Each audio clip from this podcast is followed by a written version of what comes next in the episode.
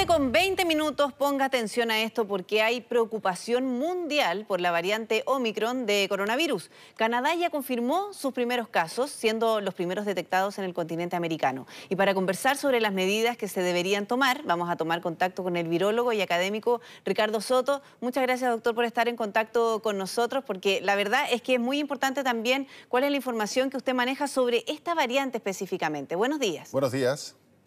Buen día, Priscila. Buen día, José Luis. ¿Cómo están? Bien, pues ¿por qué es tan eh, preocupante esta variante? ¿Cuáles son sus características? Ya, una de, de, las características que tiene esta nueva variante, similar a las otras variantes, ¿cierto? Es que tiene mutaciones en sitios que son sumamente importantes para el virus, ya que son, eh, son en la proteína spike, esta proteína que es la llave de entrada del virus a la célula. Ahora, la gran preocupación es que esta variante Omicron tiene muchas mutaciones, tiene, tiene más de 30 mutaciones en la proteína Spike, en posiciones que son claves, como es la, la, porción de la proteína Spike que contacta el receptor de la célula y que además son los sitios donde se unen los anticuerpos neutralizantes. Doctor. ¿Sí? sí, para entenderlo bien, eh, bien simple, esto eh, lo, que, eh, lo que usted quiere decir es que tiene riesgo de reinfección. Es probable, es altamente probable.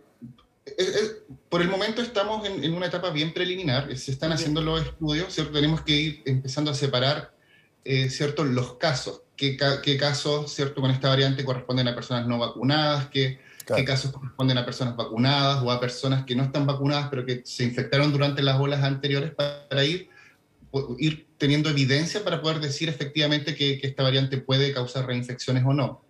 Ahora, ha sido una característica de las variantes anteriores que, sí, personas que sí tuvieron COVID, por ejemplo, en, olas anteriores se volvieron a infectar. Solo que eh, la manifestación clínica de, la enfermedad fue más leve, porque ya había una respuesta inmune que podía proteger. Ahora, doctor, no, no tenemos idea si... Se lo pregunto, es una pregunta retórica quizás. No tenemos idea eh, si es que efectivamente es más contagiosa hace cuadros más graves o es una mutación más que lo que hace, no sé, como usted nos está explicando, que la proteína Spike la, modifica al punto de que es mucho más ágil para, para infectar una célula? es difícil saberlo por el momento. Lo, que se ha visto en Sudáfrica es que ha habido un aumento eh, importante de los casos entonces, eh, y, eh, y, los casos están siendo, que han podido ser secuenciados, que son varios, corresponden exclusivamente a esta variante. ¿ya? Por lo tanto, eso, esa es la primera alerta. Ahora, lamentablemente, en África, y en Sudáfrica en particular, solamente un 24% de la población tiene dos dosis de vacuna. Un 28% tiene una dosis.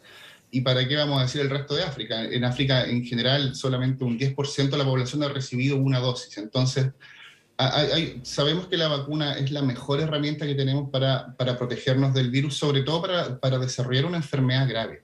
Mm. Doctor, usted dice que hasta ahora se han em, manifestado cuadros más bien leves en los pacientes que están infectados con esta variante Omicron. Pero es probable que esto cambie en el transcurso de las próximas semanas. Por eso es importante también ver cómo se va comportando esta variante. Absolutamente. Ah, eh, eh, las autoridades sanitarias de Sudáfrica han dicho que la mayoría de los casos han sido, han sido leves. Mm. Sin embargo, lo que yo estaba mirando, se ha visto un aumento, se han, triplicado los ingresos a UCI por COVID. ¿ya? Entonces, es algo, todavía es muy prematuro, necesitamos ver cómo se va desarrollando esto, pero hay que estar sumamente atentos.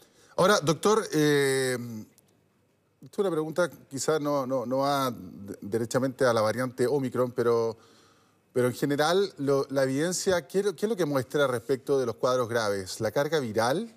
O sea, más allá de la, prevalencia, porque sabemos que las personas con obesidad, por ejemplo, hipertensión eh, y otro tipo de, variables, no sé, inmunodepresivos, generan cuadros graves. Pero pensando en las personas normales, por decirlo entre comillas, digamos, las personas que no tienen em, una prevalencia en algún tipo de enfermedad, el, desarrollo de la enfermedad COVID-19 se agrava de acuerdo a la carga viral o se, agrava de acuerdo a las características del virus, la variante, por ejemplo?